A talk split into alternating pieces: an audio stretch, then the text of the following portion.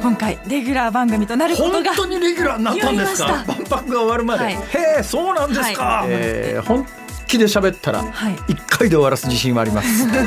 辛坊治郎の万博ラジオ。皆さんこんにちは辛坊治郎です。こんにちは。ABC アナウンサーの福戸彩です。辛坊治郎の万博ラジオ。この番組は万博をこよなく愛する辛坊治郎が2025年の大阪・関西万博についてさまざまなゲストとともに詳しく熱く掘り下げる万博ポータル番組です。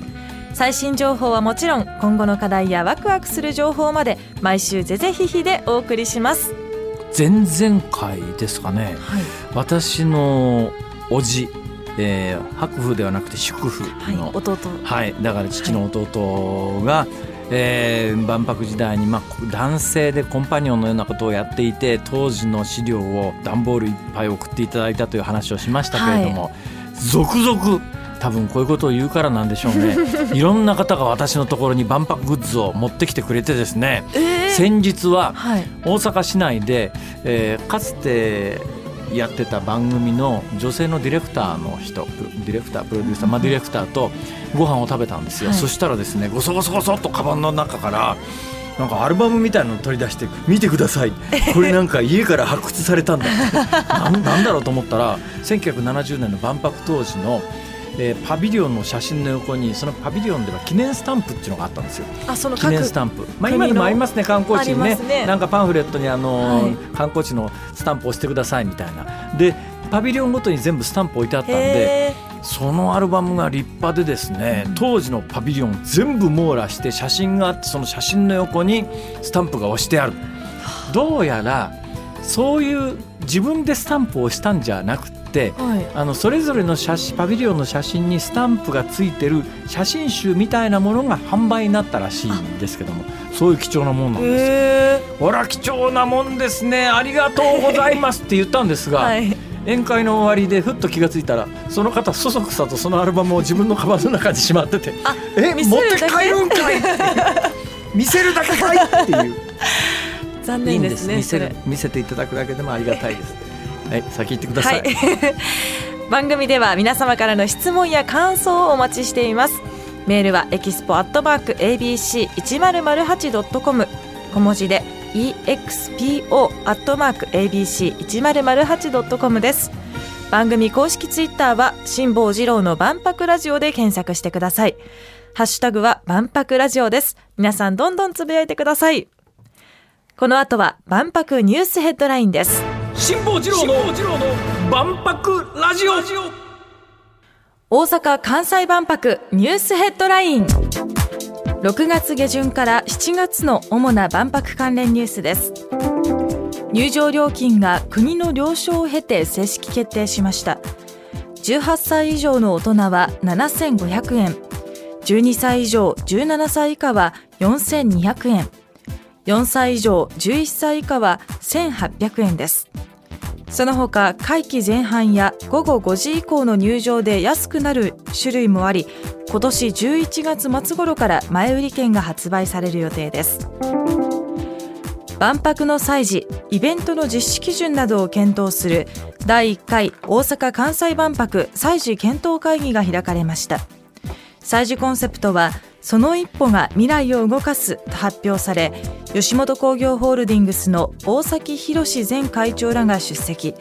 予定時間を1時間以上上回る議論が交わされました。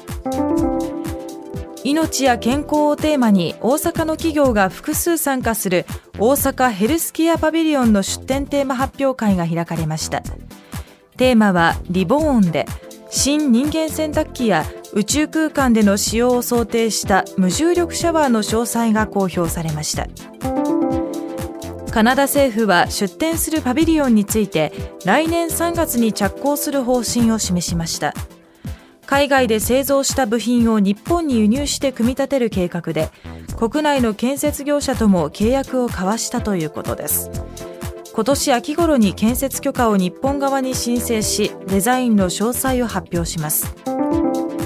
海外勢のパビリオン建設申請がゼロの状況について関西経済連合会の松本会長は定例会見で個人的な意見と断った上で撤退する国もあるのではないかと述べました。カナダ政府、まああのいわゆるタイプ A と呼ばれる海外のパビリオンがちょっとなかなか、えー、建設申請ももう出てない状況の中で間に合うかと言われている中でカナダ政府はパビリオンについて、えー、もう来年の3月に着工すると。で、で海外でっていうか、まあ、カナダでしょうね。カナダで、作った部品を日本に持ってきて組み立てるだけだと。これで私、若干の自慢ができるのでございますが、いいですか？はい、お願いします。私、大阪の自宅というのがあるんでございます。はい、この大阪の自宅は、カナダで作った部品を日本に持ってきて組み立てたものです。え、え、それは？まあ単純にそういう家なんですけどね。それ日本の家よりもぶっちゃけね、安かったんです。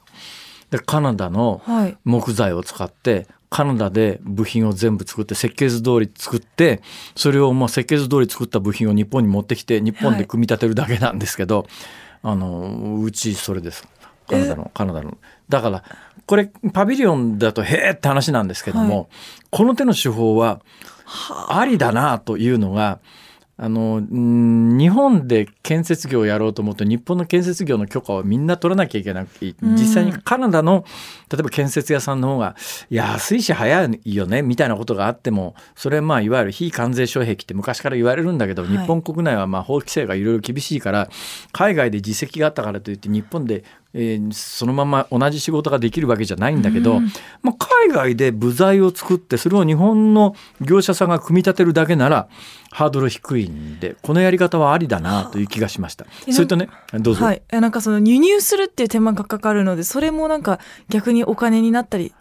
ちょっと高くついてしまうのかなって、まあ、最近はねあの国内の木材の値段がだいぶ下がってきてるんで、んはい、国内の木材で作るケースもいろんな建築物増えてますけれどもそれでもね輸入しても海外の木材の方が安い時代が長かったんですよ、今でも多分安いと思いますね。はあえー、日本の木材は逆にそのぐらい高くなっちゃったというところがあるんですが、うん、まあ、最近ちょっとね状況変わりつつ円安もあって状況変わりつつあるみたいですが、はい、それともう一つ、はい、カナダと聞いて思い出したんですけどね、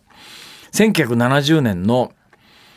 えー、大阪万博の時にいろいろな各国の展示館というのを鮮明に覚えてるやついくつかあるわけですよ。はい、ソ連館だとか、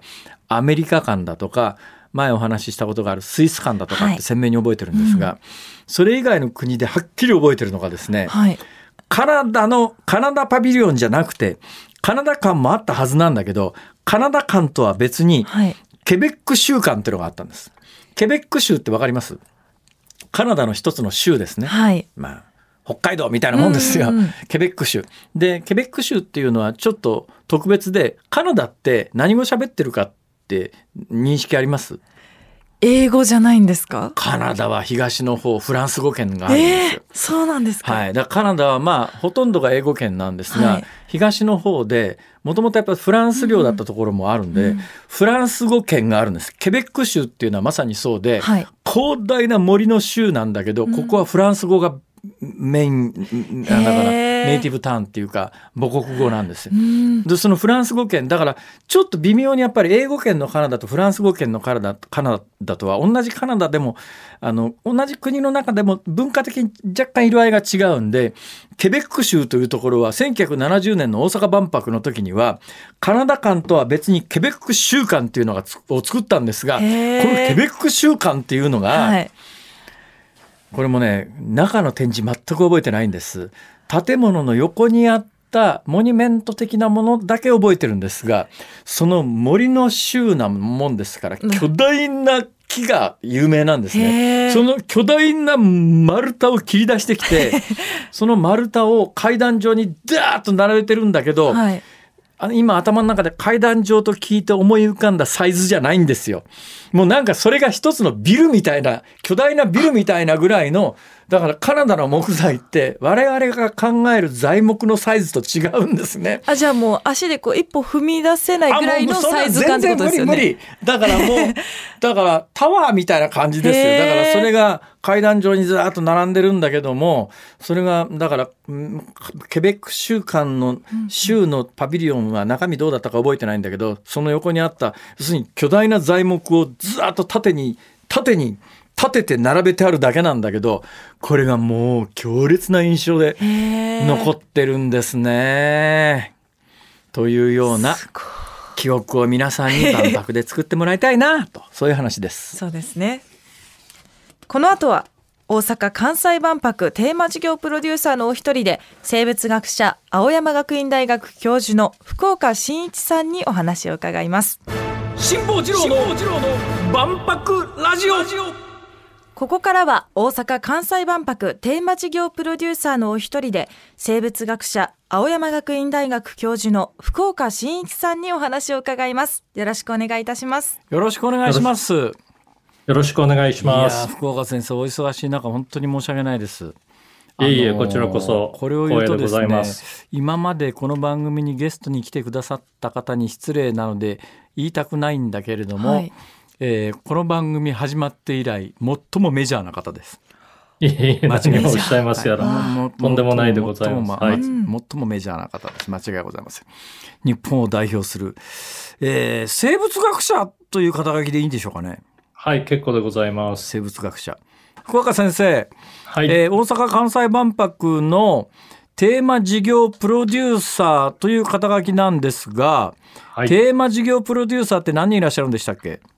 8人おります。8人で、その8人の方がそれぞれ一つずつパビリオンを担当されるんですよね。はい、その通りなんです。で、建物の形とかデザインもそれぞれのプロデューサーの方が、つまりまあ、福岡さんがデザインされた建物で展示がされるということですか？